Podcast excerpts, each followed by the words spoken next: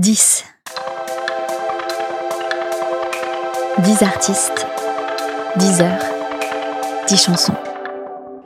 Hello, bienvenue dans un nouvel épisode de 10, un podcast sur le processus créatif dans la musique. Le concept est simple, à chaque épisode, je reçois un ou une invitée avec qui je vais passer 10 heures dans un studio afin de discuter créativité, mais surtout écrire, composer et enregistrer une chanson de A à Z. Et vous? Vous êtes invité à suivre cette nouvelle création. Je suis Luciole, autrice, compositrice, interprète et aujourd'hui je vais passer 10 heures en compagnie d'Hippocampe Fou. C'est la thune de ma femme. Ouais, la thune de ma femme. Je dépense la thune de ma femme. Je n'aurais pas cette vie-là sans la thune de ma femme. J'aime la thune de ma femme et ma femme? Ouais, la thune de ma femme. Je dépense la thune de ma femme. Je n'aurais pas cette vie-là sans la thune de ma femme. Hello Hippo. Bonjour Luciole. Alors, euh, euh, pour ceux qui ne connaissent pas ton morceau Wiki Freestyle, peux-tu te présenter en quelques mots? Ah, en quelques mots, waouh. euh, bah, écoute, euh, Il n'y a pas de nombre de mots imposés pour Voilà, autant. bah, je, suis- je suis un rappeur aquatique. Voilà. Euh, le, le- le terme aquatique est venu directement de, de mon nom de scène. Et j'avoue, et c'est très bien qu'on soit ensemble aujourd'hui, je pense m'être inspiré un peu de toi pour trouver mon nom d'artiste. Parce que euh, j'écoutais déjà euh, des projets euh, slam. Il y avait notamment l'album de Grand Corps Malade. Et toi, tu, Mhm. tu fais partie des, des premiers artistes de la scène slam à avoir sorti des albums. Et donc, Luciole, j'avais flashé, j'avais vu ton nom comme ça à la Fnac. Et je crois que le jour où je me suis dit non, Sébastien Gonzalez, ça va pas le faire, il me faut un nom. Et en fait, je pense que tu étais là dans un coin et je me suis dit, ah, il me faut, stylé, je il me savais faut pas. un animal, il me faut quelque chose de. Tu vois, et l'hippocampe est venu. Et euh, pour moi, l'hippocampe, c'est un peu le cousin de la luciole. Tu vois, Alors, un- un cousin euh, très. On va pas Ouais, refaire la chanson Le petit éléments. oiseau et Voilà, le petit poisson. ça. mais écoute, euh, voilà, j'aimais bien le, le- le côté hybride de, de l'animal. Et, euh, et donc, euh, j'ai sorti euh, pas mal d'EP, euh, une web série euh, vidéo rap en, en 2010. Euh, avant cela, je faisais partie d'un groupe qui s'appelait La Secte Phonétique. Mhm. C'était un trio 100% vocal, donc on faisait toutes les instrus à la bouche. Et, euh, et je me suis donc lancé en solo après cette euh, web série euh, vidéo rap. Et donc, plusieurs EP, trois albums autour du, du cycle de l'eau. Mhm. Et puis plus récemment, un, un EP, pas pour les jeunes, et puis un spectacle spectacle. musical immersif, l'Odyssée d'Hippo. Voilà. Voilà, et puis euh, donc je vous invite euh, à écouter aussi ce morceau Wiki Freestyle qui est justement sur, euh, sur le, dernier EP pour les jeunes parce que je pense que je l'ai réécouté ce matin avant de venir et j'ai trouvé que c'était un bon résumé quand même, que ça, ça raconte bien quelles sont tes influences, tes envies qui euh, Ouais, ça, ça, en fait, ça met en lumière cette période que j'ai jamais vraiment trop abordée dans mes morceaux et qui, du coup, n'était pas dans ma, ma biographie euh, Wikipédia parce que. Quel euh, scandale Bah voilà, parce que les gens ne connaissent pas toute ma vie et que moi-même je peux pas la changer. Donc, euh, donc je me suis dit, je vais faire un morceau pour expliquer Ben- aussi ce truc, les scènes slam, la rencontre avec la secte phonétique. Et après, c'est vrai que je suis un peu, un peu évasif sur la fin parce que finalement, les, comme je dis, quoi, les EP et les, et la- et les trois albums, la trilogie d'albums, euh, parlent d'eux-mêmes. Donc Oui, euh, l'idée, c'est aller les écouter la écouter, suite. Et euh. maintenant, vous savez ce qui s'est passé avant et ce qui m'a amené à, à me lancer dans, dans le rap euh, aquatique. Complètement. Mais euh, merci, c'était c'était vraiment très bien résumé, franchement, bravo. on sent que tu as l'habitude. donc Hippo, t'es connu pour tes talents de rappeur et d'auteur. Depuis quand tu écris?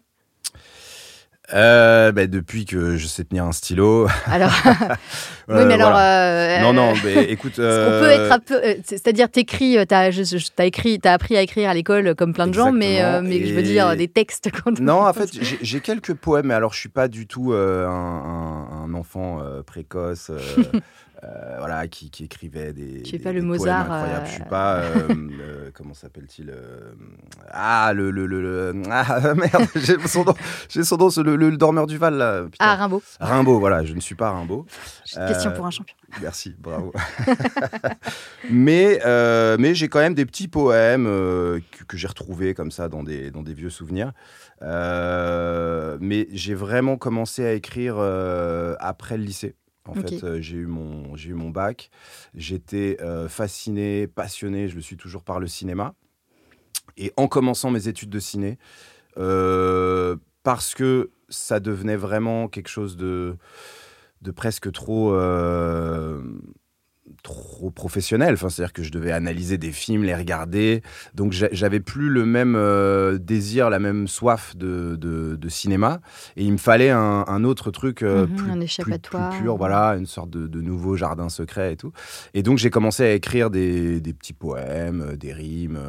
euh, et, et en fait, avec des potes, on avait un logiciel de son.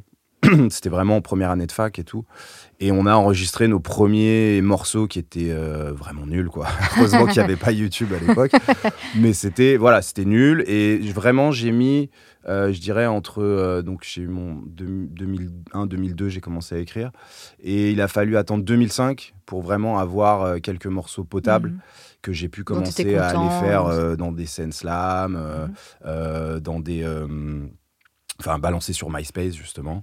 Et, euh, et à partir de là, voilà, les rencontres, euh, tout s'est enchaîné assez vite. Donc, Mm, tu, euh, parles de, donc- tu parles de poèmes, euh, tu parles de poèmes. Donc quand tu démarres, tu te dis, t'es pas en train de te dire que tu écris des textes euh, de rap ou des textes avec instru. Mm, Ces premiers morceaux-là, il y a des instrus derrière quand même. Il y a ou, quand euh, même des instrus, mais c'est vrai que j'écrivais euh, pas forcément en écoutant une instru. mhm. Donc j'avais pas encore compris ce, ce truc de comment euh, imbriquer euh, son flow dans, dans une instru, euh, comment bosser les placements. Donc c'était très instinctif Mhm. et c'était vraiment, comme je dis, un nouveau domaine de, de, de jeu, quoi, Ouais, un nouveau terrain de jeu. C'est ça.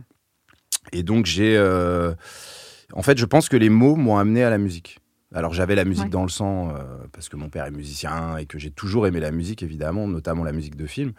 Et, euh, et en fait, à un moment, euh, j'ai compris des choses en écoutant des rappeurs et j'ai dit ah ouais d'accord en fait la rime elle tombe sur euh, sur le- la caisse claire euh, où ça se Mhm. décale où en fait on peut placer tant de syllabes dans, dans une mesure enfin je, je mettais même pas les mots encore euh, corrects hein, je parlais pas de mesure mais et donc euh, j'ai compris des choses vraiment de manière autodidacte et Finalement, tu t'es mis à décortiquer la musique ça. comme tu devais et décortiquer il y a des morceaux films. clés comme ça, j'en parle, Mm. euh, enfin j'en parle pas si souvent que ça, mais je me rappelle d'un morceau de Ludacris, euh, Large Amounts, qui est sur je sais plus quel album, euh, mais en écoutant ça, euh, en fait il faisait des rimes croisées, mais avec des, un nombre de pieds différents.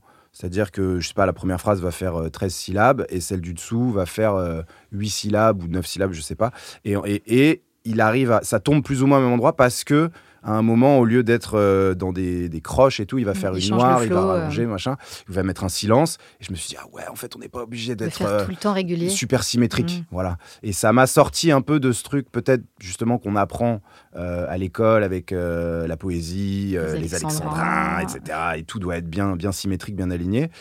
Et donc, voilà, ben, c'est encore une fois, ça m'a ouvert des, des nouvelles portes. Après, il y a eu MF Doom, qui lui était vraiment aussi un, un moment où je me suis dit, ah ouais, en fait, on n'est pas obligé de mettre les rimes en fin de mesure, on peut les placer au milieu, au début.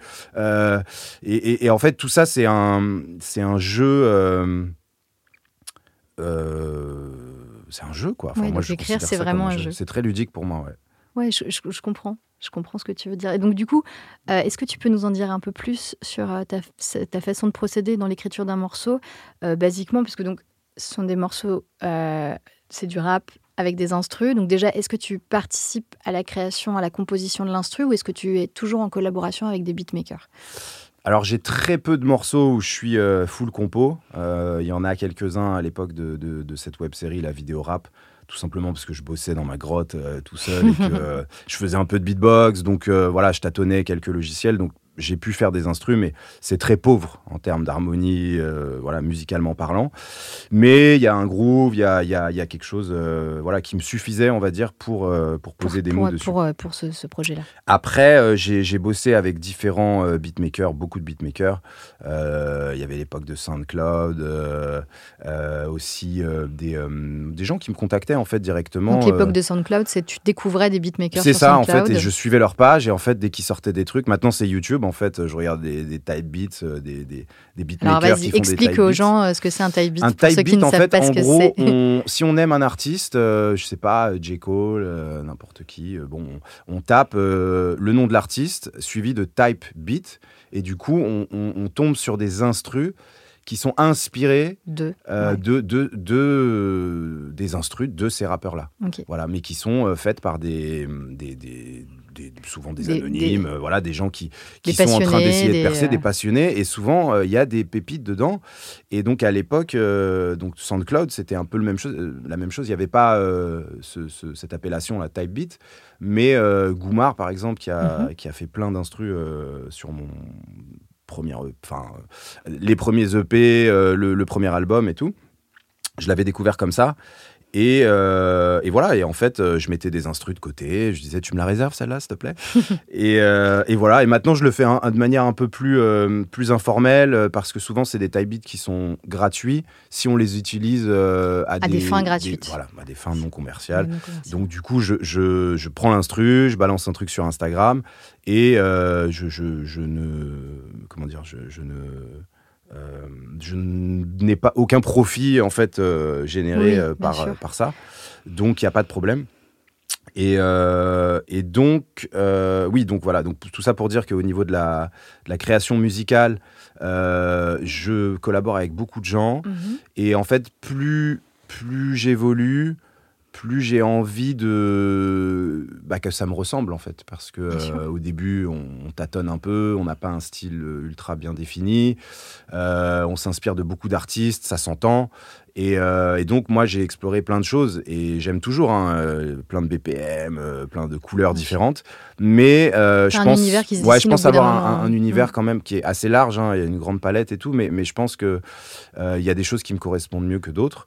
Et tu Donc- sais surtout maintenant, avec l'expérience et de, de plusieurs projets, de plusieurs EP, plusieurs albums, ce qui te correspond et surtout ce qui ne te correspond pas, Oui, ce sur quoi tu te sens à l'aise. bah il y a des trucs aussi euh, par rapport à la tessiture de ma voix. Bien sûr. Tu vois, c'est-à-dire que c'est des choses au début, tu commences, tu, tu, tu, tu, tu sais pas ça. Donc, euh, je- je- j'entendais des trucs à l'époque, il y avait le dubstep et tout. J'adorais. On, on s'était rencontrés d'ailleurs à cette période où il y avait les Foreign Beggars, tout ça, Mhm, le rap sûr. anglais. Et, euh, et moi, je me disais, le dubstep, c'est trop bien, je veux trop rapper dessus. Et je me suis retrouvé en live à faire. Parce qu'en fait, ma voix n'était pas assez pour percer, en fait. euh, Pour, euh, pour, euh, survoler. c'est ça, pour sortir du mix. Ouais. Donc il fallait me surmixer, etc. Et donc je me suis dit, non, mais en fait, des trucs, il, faut, il faut trouver des instrus un, peu plus épurés, qui laissent plus de place à ma voix, sans forcément tomber dans un truc trop variette. Ou, Mhm. ou- voilà, il fallait que ça reste rap, mais ça dépend bah, évidemment de la de la, de la comment dire de la, la, la hauteur du son enfin de des notes euh, de, de la mélodie de la tonalité voilà c'est le mot que je cherchais. Et du coup et du coup voilà je sais maintenant en écoutant un truc ça c'est pour moi euh, ça ça va pas le faire. Puis je suppose qu'il y a aussi des histoires de tempo, donc de ce qu'on appelle le BPM, donc le Alors battement ça- par ça- minute. ouais euh, alors ça pour le coup ça me alors j'ai des j'ai des Des BPM de prédilection. Ex- exactement. Tu me les, les mots Est-ce de la que tu peux me faire une instru en 88, s'il te plaît? Ouais, voilà, j'ai des... non mais 80 BPM, c'est vraiment quelque chose qui marche bien parce que c'est une sorte de boom bap un peu ralenti Mhm. qui permet vraiment de bien poser les mots et de donner, je trouve, plus d'impact euh, au, punchline et et comment dire ça ça hum, ça me correspond bien. Ça me voilà, généralement, je j'ai pas de difficulté à écrire dessus. Après, évidemment, le, le rap évoluant constamment et, et- et moi essayant euh, de ne pas devenir un vieux boomer qui, qui est bloqué dans une période, j'essaye d'évoluer avec mon temps. Alors sans sans sans euh, sans copier, sans sans, sans singer Oui. les, les, les, Oui, sans, les flots du moment, mais euh, évidemment, je m'en coller à la- inspire. à la et tendance. voilà, euh, et j'essaye de m'en imprégner et ensuite de, de, de ressortir ça à ma Ouais. façon. C'est des défis que tu te lances ça. aussi, quoi. Donc, euh, donc évidemment, moi j'ai commencé avec, euh, avec le boom bap, mais comme je te dis, il y avait déjà le dubstep, où on était sur des, des tempos plus rapides ou plus rapide, lents, ouais. ça dépend comment on, on- on Décide compte. de le oui. Et voilà. Et, euh, et après, quand la trappe est venue, je me suis dit, ah, c'est une sorte de dubstep un peu épuré. euh, ok, je vois le type de flow, etc. Et, euh, et puis après, voilà, il y a plein de, plein de tendances tout le temps. Là, on a eu la drill récemment. Mhm. maintenant, il y a le délire plug music, DMV. Alors, j'ai pas encore trouvé de beatmakers qui savent faire ça et, et- et qui me, Qui me parlent, qui me correspondent. Mais, mais je pense que je vais m'y frotter à un moment parce que c'est aussi un challenge et comme je te dis le, fait de, poser sur tout type de BPM et et de rythme c'est comme ça que je m'amuse. Il faut que ça Mhm. reste un jeu. Ouais.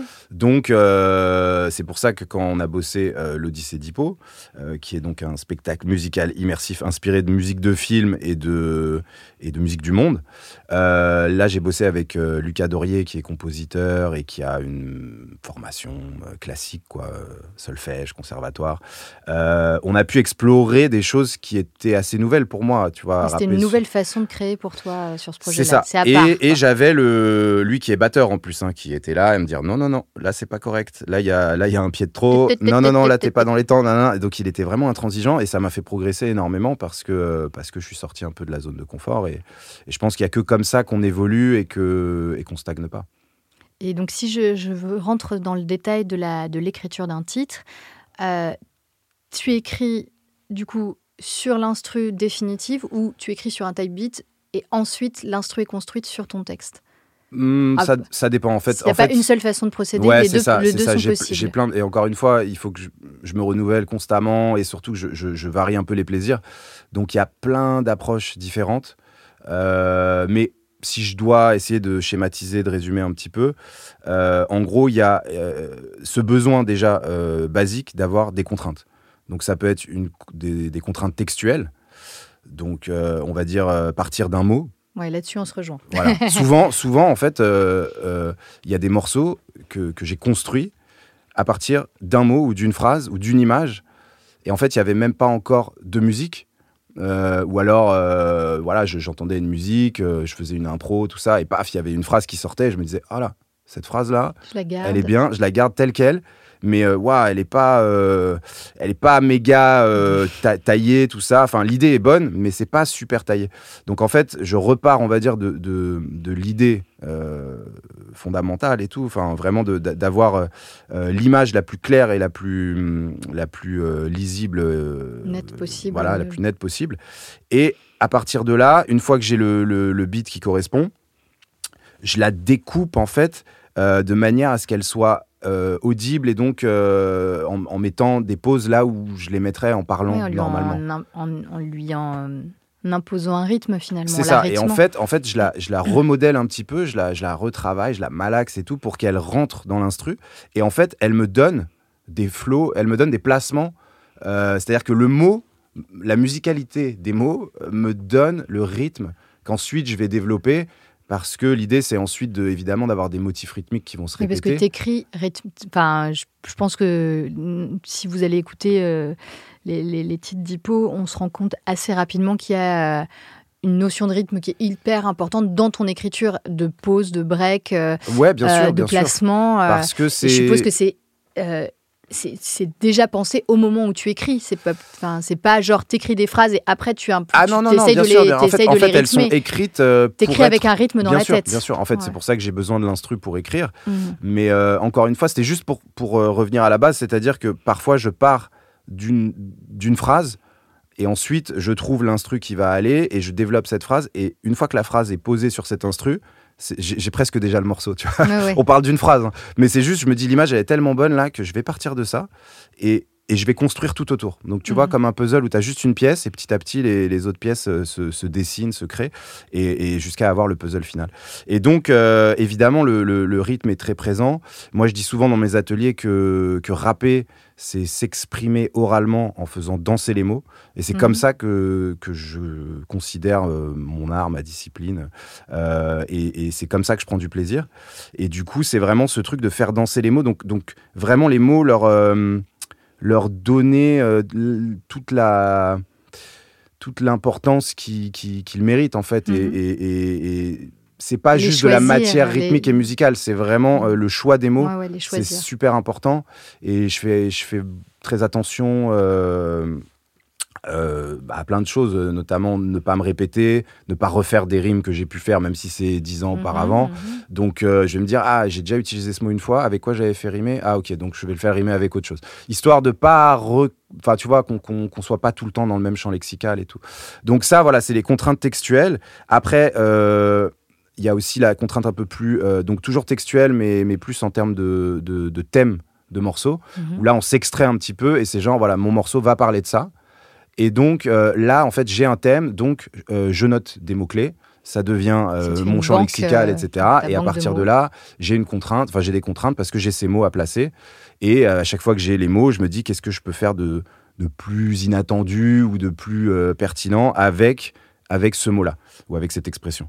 Et donc, euh, petit à petit, voilà, je, je fais euh, phrase par phrase et Ouais, en tout fait, pour tu, avoir. te, tu te fixes un cadre qui est quand même, euh, qui est quand même bien précis et Bien bien, sûr, bien net sûr. pour En fait, pouvoir ensuite vra- te sentir libre d'évoluer à l'intérieur. j'ai vraiment euh, besoin des contraintes, euh, donc je me les impose euh, très rapidement. Et donc, contraintes textuelles, contraintes rythmiques, évidemment, parce qu'il Mhm. y a le, le- le- a l'instru qui est là. Et donc, je me dis, quel flow je vais pouvoir adopter pour que ça ne sonne pas comme tous les autres rappeurs ouais, Comment comme je vais pouvoir chose que tu as déjà surprendre fait. Voilà, exactement. Donc, il faut, il faut, me sur- il faut que j'arrive à me surprendre moi-même, en fait.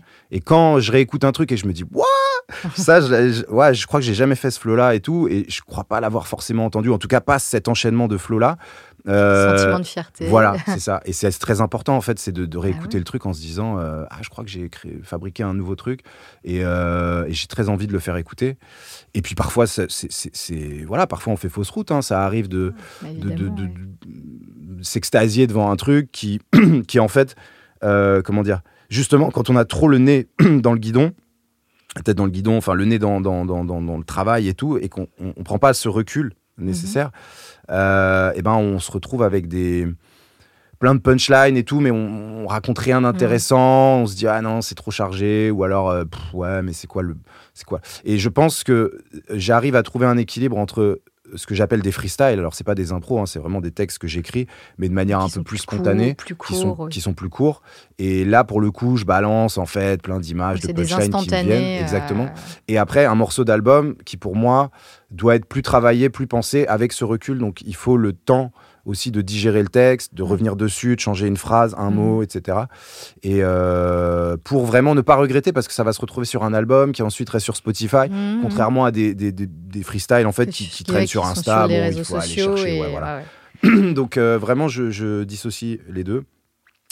Et puis euh, voilà. Et puis après, il y a une autre méthode aussi que j'ai, que je pratique un peu moins depuis la, la venue d'Arimac. C'est un improvisateur américain qui est qui est euh, un, Une voilà, machine. Ouais, une Moi, machine. je dirais une puis, machine. Il a atteint un niveau, euh, voilà, qui, qui qui peut être atteint, mais il faut travailler euh, 15 ans. Et moi, j'ai déjà l'âge que j'ai.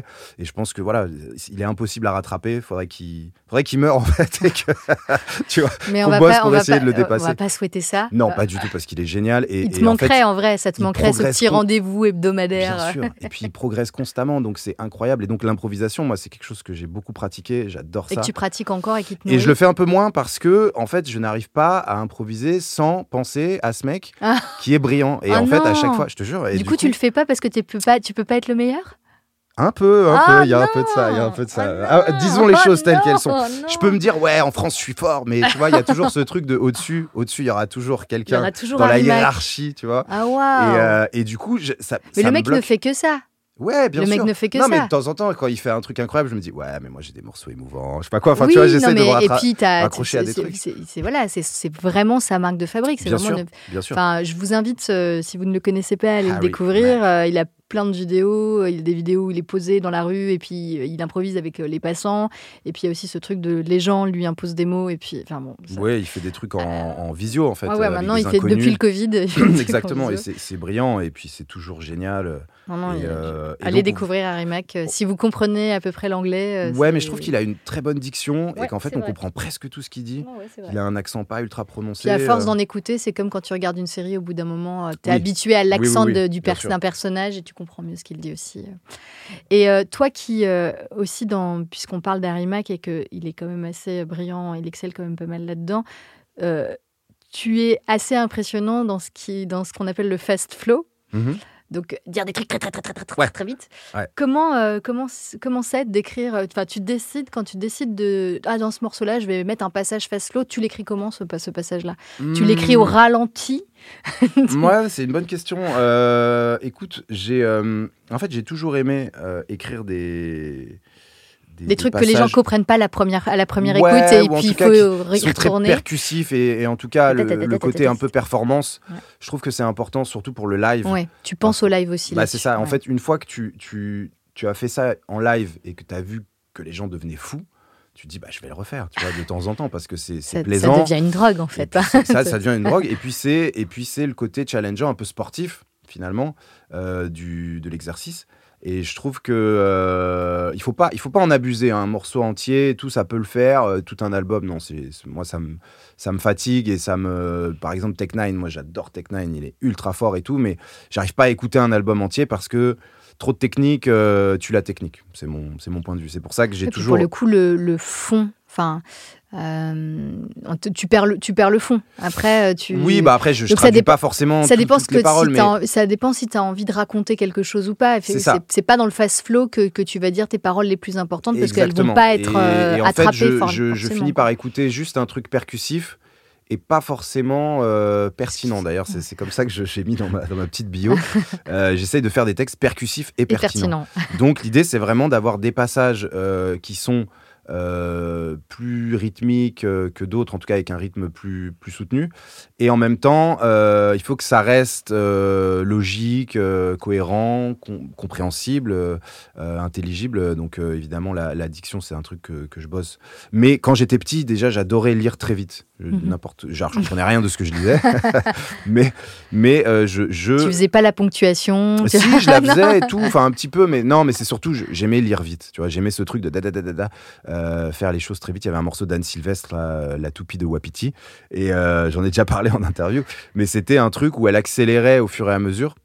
Et, euh, et c'était euh, beaucoup d'allitération, euh, euh, voilà exactement, c'était euh, type Bobby Lapointe et tout. Et donc c'est un truc qui m'a toujours impressionné. Et euh, les virlangues aussi, c'est ça ouais, hein, ouais, les- ouais, les chaussettes de tu l'archiduchesse. vois, exactement. Et c'est quelque chose, euh, je trouve. euh, moi, moi, je prends du plaisir, en fait, en, en- en réussissant à, à dire ces choses-là euh, rapidement. Alors, après, comment ça s'écrit Il faut. euh, il faut bien choisir les consonnes qu'on utilise. En Mhm. fait, c'est vraiment une histoire de choix de consonnes. choix, ouais. Et, euh, et donc, il y a des mots euh, qui iraient bien au niveau du sens, au niveau du fond, mais qui formellement vont pas rentrer parce qu'on ne peut pas les dire à, à une vitesse euh, Mhm. trop élevée. Et donc, on est obligé de trouver un synonyme, de, de voilà, de faire un petit détour, un truc pour dire plus ou moins la même chose, mais avec un truc qui a des B, des D, des T, des K, des des trucs que j'arrive à dire rapidement. Mhm. Voilà. Alors que dès qu'on arrive dans le cra, euh, prosterné, je, je vais le prosterner. Bon, ça peut marcher, mais prosterner la alors que enfin, tu vois. Donc il faut, il faut euh, Mhm. aller chercher dans son vocabulaire. euh, on peut s'aider de, des, sur Internet. Moi, j'utilise, je le dis maintenant, je m'en fous. Avant, je n'assumais pas, mais j'utilise le rime solide là. Mais- dictionnaire C'est drôle, des on rimes. en a parlé dans un autre épisode. Voilà, non, Tout mais le monde utilise Bien Rime sûr, Solide. Mais pour moi, c'est comme les, les mecs qui, qui utilisent Splice quand ils font des instrus et qui vont chercher en fait des, des boucles, de l'inspiration, etc. Parfois, tu bloques et, et en fait, tu as une, su- une punchline qui est mortelle, mais t'as pas la phrase du dessus parce que t'as pas à trouver la rime, tu vois. Et tu Mhm. bloques et t'es là. Et en fait, ça t'aide juste à trouver euh, une rime. Peut-être que bientôt l'IA t'aidera à écrire. Des- Tu sais, c'est marrant parce que hier, mon beau-frère m'a envoyé euh, euh, un truc. Peux-tu rapper un morceau à la manière d'Hippocampe euh, Enfin, rapper, écrire. ChatGPT. Tu vois, ChatGPT, voilà. Et il m'envoie le truc et, et il me dit T'en penses quoi Le clown du microphone? Et du coup, je lis le truc c'est Je suis le clown du microphone et machin. et ChatGPT m'a pas respecté en fait. C'est carrément nul. Mais c'est marrant parce que c'est comme des mots-clés. Tu vois, que, que des choses que moi je peux utiliser dans, dans mes textes ou des choses que j'ai pu dire en interview, Mm. qu'on a pu dire de moi. Et en fait, c'est plus un. C'est comme une présentation Ah euh, ouais, en ouais, rime, quoi. Mm. De euh, voilà, euh, moi ce que j'aime, c'est euh, mélanger les mots, les trucs, l'éclectisme, je sais pas quoi. Il sait que j'aime bien les, les mots rares comme ça, ou en tout cas des mots qu'on utilise, qu'on n'entend pas forcément. Ouais, il euh, est- tout il le a pas encore bien cerné tout. Mais voilà, il mais il faut encore un bosser- peu taf. Bosser un peu cette IA encore. Pour l'instant, on, on- sert à quelque chose, c'est bien. nous autres. C'est bien. Euh, ton univers, je trouve qu'il est donc plein d'images. Tu en as parlé. De toute façon, tu es très influencé par, euh, par l'image, le cinéma. Tu as ta série vi- vidéo rap. Tu as le nouveau spectacle Odyssée des Pots Ouais. qui est. euh, Enfin, vraiment, t'en prends plein la vue. Euh, je trouve que c'est. En fait, ton univers, c'est un mélange d'images, mais, de- mais aussi de quotidien et de situations Mhm. ancrées dans, le- dans un quotidien. Euh, d'images poétiques aussi, parce que tu assembles des choses auxquelles on n'aurait pas pensé, ça aussi tu l'as évoqué, et puis d'absurde, on va Mhm. pas se mentir. Il y a un espèce de truc de euh, essayer de trouver des, des, ouais, des, des situations inédites et insolites. C'est euh, c'est quoi tes thèmes de prédilection, de prédilection euh, Est-ce que tu t'inspires En gros, tu es plus euh, dans de la fiction ou dans vraiment du vécu Qu'est-ce qui t'inspire en fait, au fond? Hmm. Où est-ce que tu puises tes, tes thèmes tes- Hmm. Alors, euh, au départ, euh, quand j'ai commencé à écrire, c'était vraiment, comme tu le disais, créer les images les plus inattendues possibles, les plus insolites. Mhm. Euh, donc, j'étais Chez moi, il y a un lama. Voilà, moi j'étais très branché pépites sur le net, zapping, enfin tout- vidéo rap. Voilà, tous ces trucs, en fait, les vidéos incroyables que tu trouves sur internet en surfant un petit peu, quoi. Je sais pas si le mot s'utilise encore, mais. Et, du- Scrollant maintenant, En on dit. scrollant, ouais, voilà, bon. On surfe plus, à on on, scroll. on surfait, tu vois, Ouais. d'un côté un peu plus Plus sportif. Hawaï. tu vois.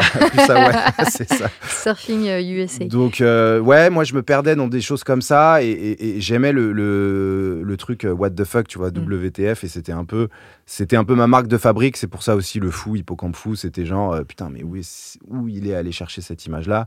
T'avais des artistes comme, euh, euh, alors il y avait euh, Java, moi j'aimais beaucoup Mhm. Java, euh, TTC surtout le premier album, parce qu'après j'ai moins, moins adhéré, mais le premier album, TTC, Tequila Tex, il avait des images incroyables. Et Tequila Tex, c'est très fort en fait, c'est un- c'est quelqu'un qu'on qu'on a un peu oublié, puis je crois qu'il n'a pas une super réputation euh, humainement parlant, Mhm. mais il a, il a produit vraiment des textes, même en solo et tout. euh, euh, Mes pelures sont plus belles que vos fruits, ou je sais pas quoi. Enfin, il a des textes qui sont vraiment ultra imagés, et avec cette, cette patte surréaliste, en fait, qui, qui, qui m'a tout de suite parlé. Et ouais, en fait, en fait, je pense que on peut parler des influences euh, des artistes qui m'ont influencé, tu vois, euh, plutôt que de parler de. Enfin, disons, évidemment, le cinéma, euh, les, les dessins animés, et puis des artistes comme ça, chanteurs, rappeurs, qui m'ont permis, on va dire, m'ont donné un peu cette, cette, bah, cette permission d'aller explorer ce côté surréaliste, Mhm. absurde. Qu'on n'entendait pas trop dans- assez rare dans ce dans le rap. Ouais, exactement, c'est ce que j'allais dire. Bah, Il y avait le rap alternatif. Moi, en fait, quand j'ai commencé à écouter vraiment du rap, j'écoutais du rap des 90s, donc euh, Boom Bap, euh, le Wu-Tang, Cypress Mm. Hill, euh, voilà, euh, je sais plus, euh, Tribe Called Quest, euh, Busta Rhymes, évidemment. et donc, ces, ces artistes-là, je les écoutais et sur, mes, sur les mêmes euh, CD, parce qu'à l'époque c'était des CD MP3, là, j'avais euh, des morceaux de euh, TTC, L'Atelier, L'Armée des 12, Mhm. c'était La Caution, il y avait James Delec, tout ça, et c'était ce qu'on a appelé ensuite rap alternatif, toute une période. Il y a eu Grums aussi, qui lui Mhm. aime, aime pas être associé à ces artistes-là, je le sais bien. Mais disons que ça m'a ouvert une voie. Et puis après, bah, une fois que j'avais balancé mes idées les plus saugrenues Mhm. et, et- et- et que j'avais le sentiment d'avoir euh, créé des choses euh, un peu originales et nouvelles, euh, j'ai eu ce besoin, cette envie d'aller vers quelque chose de plus personnel, de Ouais, plus profond. D'ailleurs, dans le dernier EP, pas pour les jeunes, enfin, moi qui te connais un peu, je- je- je- j'entends en fait. ce- Ouais, ce qui ouais, mais je pense qu'en fait, c'est dès, j'entends, dès le deuxième album, dès Céleste. Oui, ouais, ouais. euh, Oui, le duo évidemment, avec- évidemment parce, qu'il y a eu aussi, euh, il y a eu le- l'essor de, de Stromae et tout qui était. Moi, j'ai pris ma gifle comme beaucoup de gens euh, avec Racine Carré. Et je me disais, putain, c'est incroyable parce qu'il parle d'émotions euh, assez simples et basiques. Mhm. il, a, il utilise des mots pas Simple et forcément basique, complexes. Ouais, c'est vrai. Et, et- et en même temps, et en même temps, c'était ultra touchant. euh, euh, c'était c'était beau en fait tout simplement et je me suis dit mais ouais mais pourquoi je suis là avec mes rimes multisyllabiques euh, sur huit syllabes? Parce que je voulais je jouais ce jeu en fait de, de la technique du Ouais, rap c'est un cheminement. Voilà et donc je me je- c'est vrai que j'ai simplifié un peu l'écriture et je pense que Stromae et beaucoup de gens euh, ont, ont- ont pris un petit virage et je fais partie de ces gens-là. Et je me suis dit, bon, euh, je vais raconter des choses un peu plus, plus personnelles, ou en tout cas, je vais, je vais essayer de mettre un peu plus d'émotion dans ce que je Mhm. raconte, même si évidemment, il y a des morceaux euh, un peu plus touchants. Oui, parce que tu penses au live et puis tu, tu penses au live aussi. Il y a une espèce d'équilibre. Donc, tu as rajouté du morceau touchant pour, pour les albums. Et puis en live, tu, tu as conservé quand même. euh, bah, euh, ta, patte d'absurdité, de, de, de- de morceaux dansants. Bien euh, sûr, bien sûr. Et puis non, et puis j'ai ressenti un truc tellement fort en, en, en balançant des choses que je n'osais pas forcément dire à tout le monde Mhm. ou que j'avouais pas, à, je sais pas, à mes parents. ou- Mhm. et, et- et le dire d'un coup en live et fou, Mhm. tu sais, c'est libérateur, oui. c'est thérapeutique, c'est, c'est voilà, c'est, hum, tu fais ta, ta propre psychanalyse et tout. Donc, euh, donc du coup, ça m'a fait tellement de bien que euh, le troisième album, La Terminus, je l'ai vraiment pensé comme un truc euh, très, très, très personnel, très, euh, très sincère. Et euh, le mot-clé, c'était introspectif, quoi. Donc il fallait que j'aille creuser un petit peu. Et d'ailleurs, il y a une histoire de terrier. Ouais, bah, bien sûr, de- après, le tout gars, est mais lié, il tu peut vois. pas, il peut pas mon, s'empêcher. mais c'est ça, c'est mon côté bac S, tu vois. J'essaye de. C'est le cliché du- de l'hémisphère gauche, en fait. Et l'hémisphère droit est bien développé, tu vois. mais l'hémisphère gauche, il a toujours besoin de bien rendre le truc cohérent et tout. Ah bah Et je pense que sur ça, on, on se, on se retrouve ouais, aussi. hein, carrément. Moi, j'ai pas fait un bac aussi. S, mais, Non, mais je, te- je, je, je sens qu'il y a toujours un. mais j'avais pris option maths. Quand voilà. Même. non, non, mais quand tu. Enfin, moi, je, te, je parle en tant qu'auditeur, quand je t'écoute, euh, il y a jamais un moment où j'ai dit, mais, mais pourquoi cette phrase-là Mais qu'est-ce que c'est que ce. Mais elle vient de dire le contraire, ou tu vois, ou Mhm. genre, euh, mais ça n'a rien à voir, elle a dit le, le contraire sur le morceau d'avant. Enfin, tu vois, il y a ce truc un peu de cohérence et de. Et, et de narration en fait et de voilà tu, tu racontes quelque chose et c'est ça part pas dans tous les sens tu vois et euh, même si ça part dans tous les sens euh, ensuite euh, c'est justifié parce que justement euh, t'es quelqu'un d'un peu excessif voilà moi j'ai fait des morceaux où vraiment ça partait en, en live mais j'essaye toujours d'avoir une phrase un truc qui va résumer et qui va dire bah ouais je suis chelou mais Mm. c'est parce que et donc euh, maintenant pour tout te dire j'essaye de de partir de de mes émotions de mes sentiments en fait Mhm. et vraiment de Ce que tu ressens. voilà ce que je ressens et de me dire euh, cette émotion là que je sens une profonde tristesse ou euh, ou euh, une euphorie et tout il faut que j'arrive à mettre cette émotion dans un morceau donc il faut bien trouver l'instru il faut bien trouver le les mots que je vais enfin tu vois faut bien choisir ces mots et l'interprétation voilà je pense que je je j'ai plus de je me concentre plus sur l'interprétation aujourd'hui qu'à l'époque où j'étais vraiment dans l'écriture et pour moi il fallait que ça ça sonne tu vois et j'étais dans le côté rythmique et, euh, et évidemment euh, poétique voilà des métaphores des trucs mais j'étais pas dans ce truc de de, de l'interprétation de euh, Mise à nu aussi. Ouais, c'est ça. Et du coup, en fait, aujourd'hui, bah, j'arrive à, à me réécouter.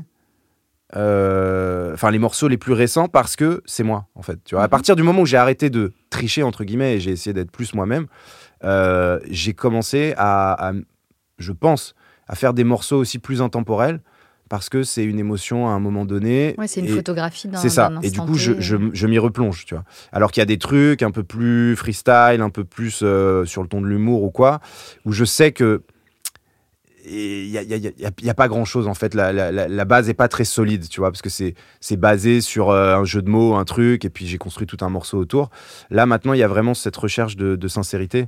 Et je pense que les auditeurs, auditrices qui me, qui me suivent depuis l'époque ont, ont vu, comme toi, cette évolution. Et l'idée, bah, c'est de continuer euh, de- d'évoluer et que ça se ressente dans, dans ma création. Ta, ta créativité, je trouve qu'on la, on la retrouve beaucoup euh, aussi dans tes spectacles, euh, ton esprit créatif. euh, Enfin, moi, moi qui ai eu la chance de, voir tous tes spectacles vrai, euh, depuis le tout début, c'est vrai. euh, j'étais là au tout premier, Mais ouais, mais ouais, mais ouais, mais ouais, mais dans la carrément. MJC Incroyable. du 16e. Hum, hum, hum, hum. Et Porte de euh, Saint-Cloud, c'était, je crois. euh, où t'avais un, un t'étais sur scène en peignoir. Mais je, ce que j'apprécie quand je viens de voir en spectacle, c'est que je sais qu'il va y avoir des surprises, c'est que je sais qu'il va se passer des choses. C'est pas juste un, un spectacle. Et là, ton tout dernier projet, l'Odyssée d'Hippo, c'est même avant tout un spectacle. Mhm. Euh, du coup, je suppose que euh, euh, ce, dernier, ce dernier projet, là, euh, ça a été un peu différent d'aborder sa création. Tu, l'as évoqué un peu, ton travail avec, avec Lucas. Je suppose que quand tu as écrit ces morceaux-là, tu étais déjà en train de te dire que tu étais en train d'écrire une BO et pas un album, en fait. Ah, bien sûr, bien sûr. Dès les premiers mots, en fait, c'était les mots étaient destinés à un spectacle et allaient être euh, mis en image. En tout cas, il y C'est un avoir... album concept avec une histoire. Ouais, c'est Davantage que encore plus c'est- que les en fait, pour moi, c'est même pas un album concept, c'est la bande originale d'un spectacle. En fait, le spectacle est là et il y a des morceaux et ça a donné une BO. tu Ouais. vois. Alors la BO est sortie avant pour des histoires de voilà de planning, de calendrier. Il fallait que ça sorte. De stratégie. Voilà, de- non, c'est même pas une stratégie, c'est juste qu'il fallait que ça sorte avant la fin de l'année, mais en même temps, les, les premières vraies dates arrivaient à la fin de l'année. Euh, les dates étaient à Paris là, en janvier Mhm. euh, 23, 2023. Bon, on s'est dit, c'est pas grave, ça sort 2-3 mois avant. Ceux qui veulent écouter et se spoiler un peu le spectacle, tant pis. Euh, et puis, et puis. J'ai fait euh, ouais, ouais, non, mais après, il y a des Mais gens je dit, qu'une fois. moi, j'ai pas voulu écouter, j'ai préféré Ouais. découvrir et tout. Bon, après, je pense que les morceaux fonctionnent quand même. euh, tu peux les écouter, et les Ah bah apprécier sans avoir vu le Mais spectacle. je pense que c'est encore mieux avec Bah les images ouais, du spectacle. bien sûr. Comme effectivement une BO. Tu, je, connais, je connais pas beaucoup de gens qui vont aller écouter la BO d'un film qu'ils n'ont pas vu. Ouais. C'est un peu C'est étrange vrai, de faire c'est ça. vrai. Souvent, bah, parce que tu réécoutes la BO et tu te refais le film Ouais, dans la tête. exactement. Moi, j'écoute beaucoup de BO. J'écoute euh, les BO de, de John Williams, euh, enfin composés par John Williams, que ce soit Star Wars, Indiana Jones. euh, J'adore. Ah oui, du coup, l'Odyssée d'Hippo, c'est plus clair. Non, mais Non, complètement. Moi, Je, comprends tes inspi là. Euh, Il y a des, des morceaux aussi de. Enfin, il y a beaucoup de compositeurs. hein. Thomas Newman, Alexandre Desplat, Desplat, je ne sais jamais comment on Des- dit son Desplat. Desplat, voilà. Alexandre Desplat, euh, Danny Elfman. euh, et, et en fait, toutes ces, tout- tous ces noms, en fait, toutes ces références, euh, elles étaient communes avec euh, Lucas. Enfin, on avait les mêmes références. Donc, on s'est dit, bah, c'est bon, quoi. On a- on- je crois qu'on on va bien s'entendre. Et du coup, on a composé l'album. Ça, ça a mis beaucoup de temps parce que les, les premières ébauches d'instru et les premières rimes que j'ai écrites, on était en 2014, je crois, 2013-2014. On est en 2023. euh, Le spectacle est seulement présenté aujourd'hui. Alors, tout a été écrit un peu sur la fin. J'ai attendu euh, volontairement. Je voulais pas me retrouver avec des morceaux euh, trop T'avais vieux. t'avais écrit l'histoire. Voilà, exactement. Je savais que ça allait prendre du temps à se faire. Mhm. Donc, je voulais pas finaliser les morceaux parce que je voulais garder un truc de flow, euh, frais, etc. Donc, j'ai j'ai attendu un peu le dernier moment. Et puis là, j'ai tout gratté. Et ça, c'était en fin 2018, après Terminus. Et il y a un morceau que j'ai écrit déboussolé après coup parce Mhm. qu'on trouvait qu'il en manquait un. Et, euh, et donc, on a, euh, ouais, on a, euh, en gros, on a conceptualisé le truc, on a trouvé un peu la, la scénographie entre 2013 et 2017, on va dire. Oh.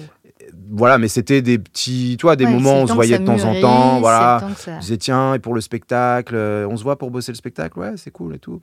Et, euh, et donc, on a avancé tout doucement. Et en 2017, je suis allé voir mes producteurs euh, Blue Line et tout, et je leur ai dit, euh, Je veux faire ça. voilà, je crois que j'ai un spectacle. euh, Je venais de faire la date à la Cigale, là. Ça s'était bien passé. Et euh, et il y avait justement des séquences à- qui avaient impressionné un peu le public avec un ombromane, euh, où en fait le texte répondait vraiment à ce que, ce que l'ombromane faisait avec ses, ses mains. Mhm. Et je leur ai dit, voilà, vous voyez cette séquence-là, j'aimerais un spectacle qui, où il y ait vraiment une interaction euh, texte, les- La image. musique et les morceaux. Musique. et- Et, euh, et donc, ils ont donné le feu vert, ils nous ont donné les sous pour commencer à bosser. Et voilà, et donc euh, le spectacle après s'est fait euh, jusqu'en 2019. Ça n'allait pas encore, il y a eu le confinement, il fallait qu'on rebosse, on pouvait pas.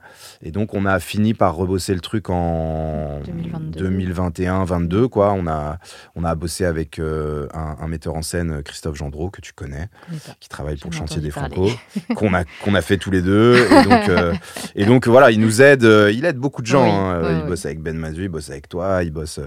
Et donc, bah, ça nous a permis en fait de rendre le- le- l'histoire un peu plus lisible. Mhm. Et, euh, Et là, ça y est, c'est parti. Et voilà, et puis c'est parti. Et donc là, je pense qu'on a un spectacle assez original. Et euh, ça tournera euh, à partir de l'automne. Voilà. Là, c'était des avant-premières, c'était vraiment pour présenter le truc euh, bah, Ouais, aux gens les, les- au les plus proches, les programmateurs, les pros. Et donc l'idée, c'est vraiment d'avoir une tournée. À partir de la saison prochaine. voilà, c'est ça. Bah, ça va arriver vite. Ouais, ouais, ouais. Mais en attendant, euh, on- moi, je vais reprendre les concerts en mai. Donc, je sais- Donc, bon, en, fait, euh, parallèle, tu continues les concerts d'Hippocampe Fou avec Ouais. tes morceaux à toi. Ouais, exactement. Et puis j'écris des nouveaux morceaux et des freestyles et tout parce que je je peux pas m'arrêter. euh, ouais, c'est comme ça. C'est- Mhm. Et euh, est-ce que tu peux nous dire, est-ce que tu peux nous parler du dernier morceau que tu as créé? Le dernier morceau que j'ai écrit, c'est- c'était en Équateur en fait. Je suis parti. C'est bien, ce sera Ah. l'occasion de parler de ça. Je suis parti deux semaines en Équateur.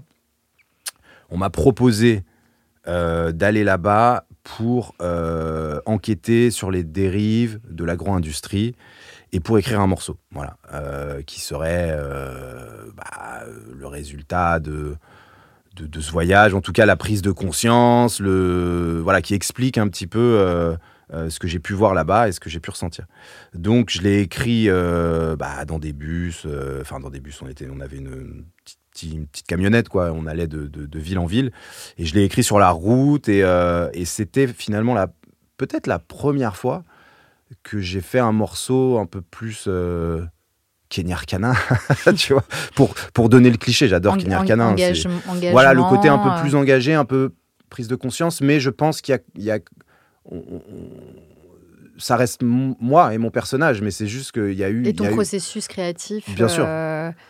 Euh, euh, donc toujours avec du rythme, toujours avec... Toujours, en fait, j'avais euh, la, musique avait déjà été composée, je l'avais dans, mon casque et tout, dans, les trajets et, euh, et en fait qui défile, donc il y a un côté très cinématographique. Bien sûr, bien sûr. Et puis et puis j'avais ces mots qui avaient été prononcés lors d'interviews que j'ai menées en espagnol, donc par des, des travailleurs et des, des des activistes en fait qui, qui se battent pour euh, ne pas euh, perdre leur terre, euh, pour, mhm.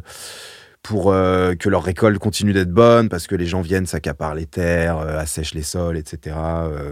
Il y a les histoires des pesticides aussi pour pour les au-dessus des bananeraies, les gens travaillent en dessous, et bref. Et donc ça m'a forcément touché, et j'essayais de résumer ça en un, on va dire un minimum de mots et un maximum d'images pertinentes donc euh, voilà. Je, Gros défi.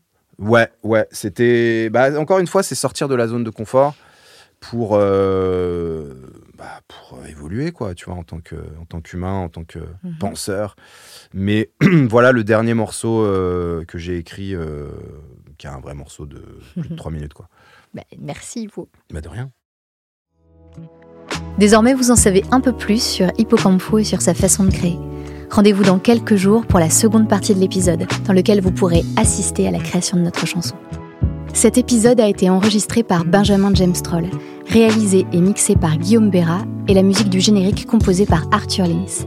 Il est produit par Attends-moi avec le soutien précieux de l'Adami. Vous pourrez retrouver tous les épisodes de 10 sur toutes vos plateformes et applis de podcast habituels.